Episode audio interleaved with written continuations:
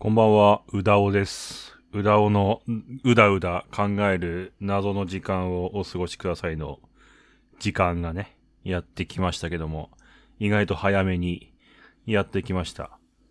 この番組はですね、一つのテーマについてうだうだ10分ぐらい考えていこうと思います。考えたり自問自答したりですね。あのー主張をしてみたりとか、まあそういう頭の中の会議と言ったらいいんですかね。昔で言うところのブログを書いてる作業に近いですかね。何かテーマを決めて、今日こんなことがあったんだけどどう思う？っていうのをね。まあ理由をつけたり、いろいろしながら、まあこっちの方がいいんじゃないかなみたいなことを言いながらやる番組にできたらいいのかなと思っています。申し訳ないね。探り探りだよ。サムネイルもできてないよ。頭の中でちょっとイメージはできたんだけど、イメージ通りに作れてないんだな。まだな。はい。えー、1回目のテーマ。まあ、1回目という、ナンバリングの縛りは基本的にないとは思うんですけど、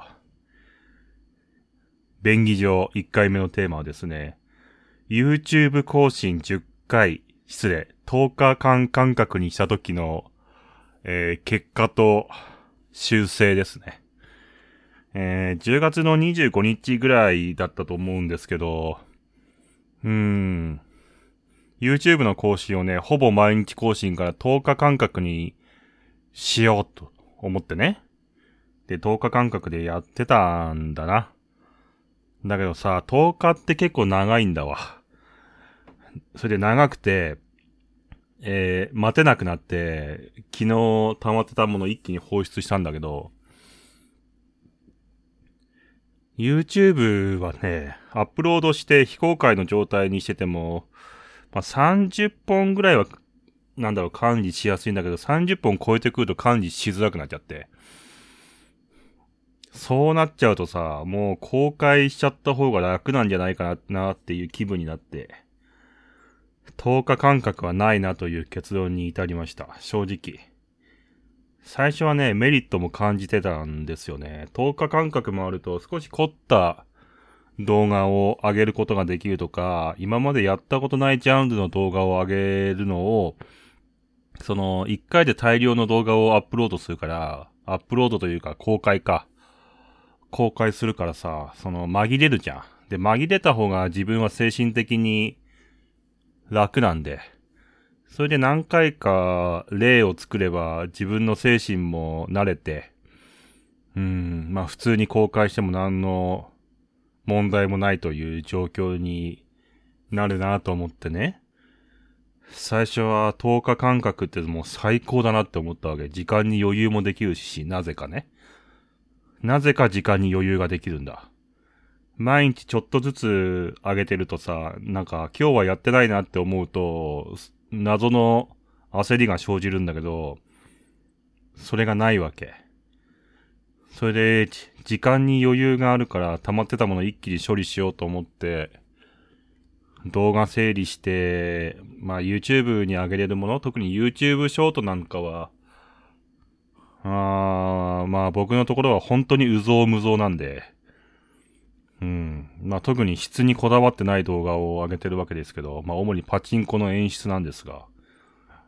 まあそういうの作ったんだけど、パチンコの演出がさ、やっぱりこう結構数を稼ぐんだよ。そうすると、やっぱ50本ぐらいになっちゃって、11月5日ぐらいかな。んで、まあ、ショート、ショート動画だけはもう先に公開するかってなったわけ。それでも、自分の中では11月10日の基準を守ろうと頑張ってたんだけど、ダメやったね。うん、ダメやった。なぜダメなのかなっていう話をすると、なんだろうな、なんか非公開にして貯めてるのが、一体これが何なんだっていう気持ちになってきたわけだよ。ただまあ今回に限っては、ダートラリーという車のゲームをやってて、まああれは、まあ本当に自分の気持ちの問題で攻略してるだけなんだけど、で、映像として一応やった工程は残してあるんだけどさ、普通に考えたら、もう、なんか、なんだろうな、見てる人からすると、まあ見る必要のない動画が大量に出るわけだよ。だから、そういった動画はもう一回で一気に上げて、なんか無駄に通知がいかないようにするという配慮としては、まあ10日間隔っていうスパンを持つのは、効果的というか、まあ意味ある、意義のあることだったんだなって思うんだけど、うん、なんかまあそれもなーみたいな気持ちにもなってきて、で、ほんとね、全然終わんなかったんだ。ダートラリーは。ダートラリーは全然終わんない。全然終わんないし、まだ終わりきってないし。ただもう一回全部公開してしまったら、なんかもうこの先 別に攻略する必要もないんじゃないかなと。いう気持ちにもなってきたんで、まあ、どこかのタイミングでね、まあ、あと2、3本動画作ったら終わりになるのかなとは思うんだけど。で、まあ、そういう風な効果もあったし、なんか無駄にね、無駄に焼き芋メーカーを使った動画を撮ってみようとかも思って撮っても見たしさ。はあ、なんかまあいろいろ新しい何かを、うーん、しようかなっていう機運にはなったね。旗から見たら長い間休んでるようなもんなんだけど、まあこっちとしても新しいことにチャレンジしようとか、っていう気持ちにはなったね。うん、ブレますね、自分はその YouTube の扱いに関しては。本当にやめてもいいって思う時もあるし、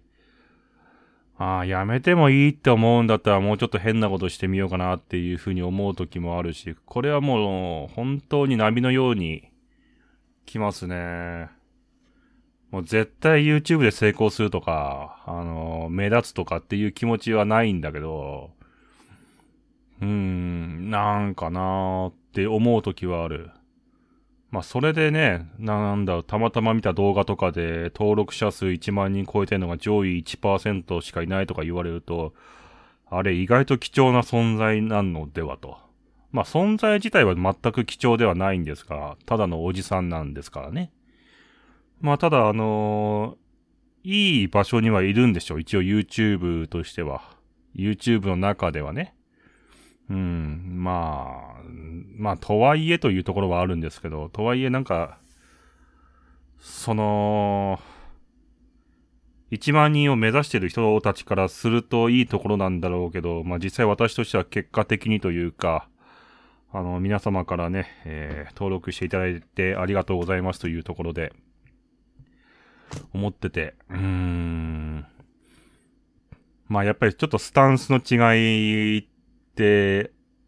悩むところはあるね。YouTube の界隈との。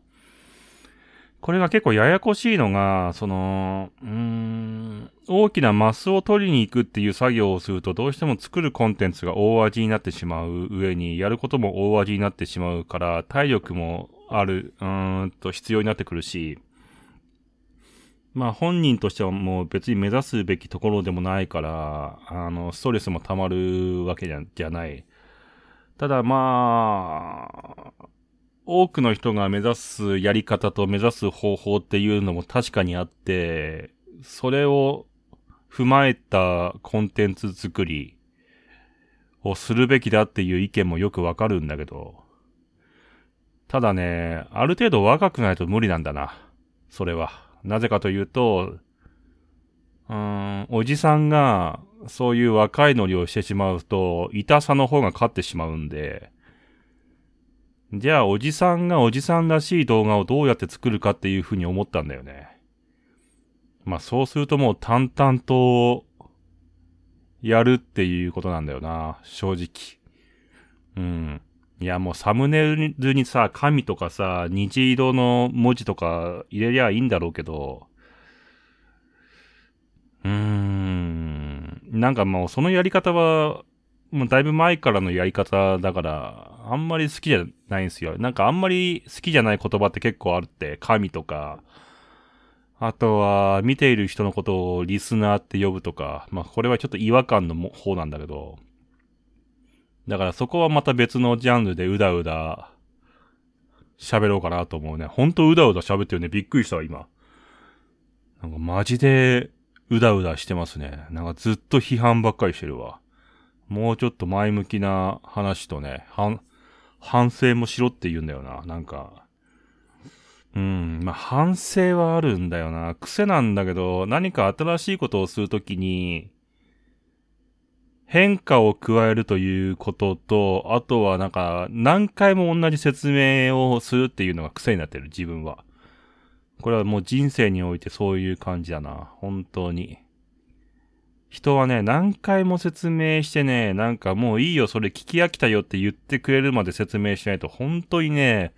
分かってくれないんですよ、私の場合。なんでそんなことをしたんだみたいなこと言われるわけですよね、若い時はね。いやー、言いましたけどって言っても、いや、言いましたけどって言うけどさーってなるわけですよね。だからもう、もう、あれですよ。もう確実に言ったって認識させるところまでやらな、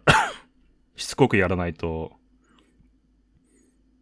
ダメだなという気持ちにもなっちゃってるから、ずっと言って、ただね、そうなんだよな。また一つ問題が出てきたんだけど、その、まあ、自分と、その、世間とのギャップの話の問題ね。信念があるようでないのか、ないようであるのかわかんないんだけど、ブレるんだな、やっぱり。でも人間って変化があって人間だと思うから、いいと思うしさ。むしろブレない方がうんどうなんだって思う時もあるから、まあそれは一期一会一長一短でしょう。でも私は割ともう本当にさっき思ってたことが今となってはもう全然真逆の意見を持つとか、まあそもそも腹減ってる時と満腹の時でも意見が違うし、体調がいい時と体調が悪い時でも意見が違うんで、なんか絶対的にこれはこうでしょうみたいなのは、まあ法律ぐらいだよね。法律ぐらいかな。なんか人生観とかは本当に体調によって変わるような気がするな。あと、あとはまあ方針も変わるね。方針もとても変わりますね。うん。変わるんですよ。まあ、ただ、その話一回転してまたメインテーマに戻ると、まあ、YouTube 10日間隔更新はちょっと長すぎてダメだったんで、まあ次やるんだったら5日間更新か、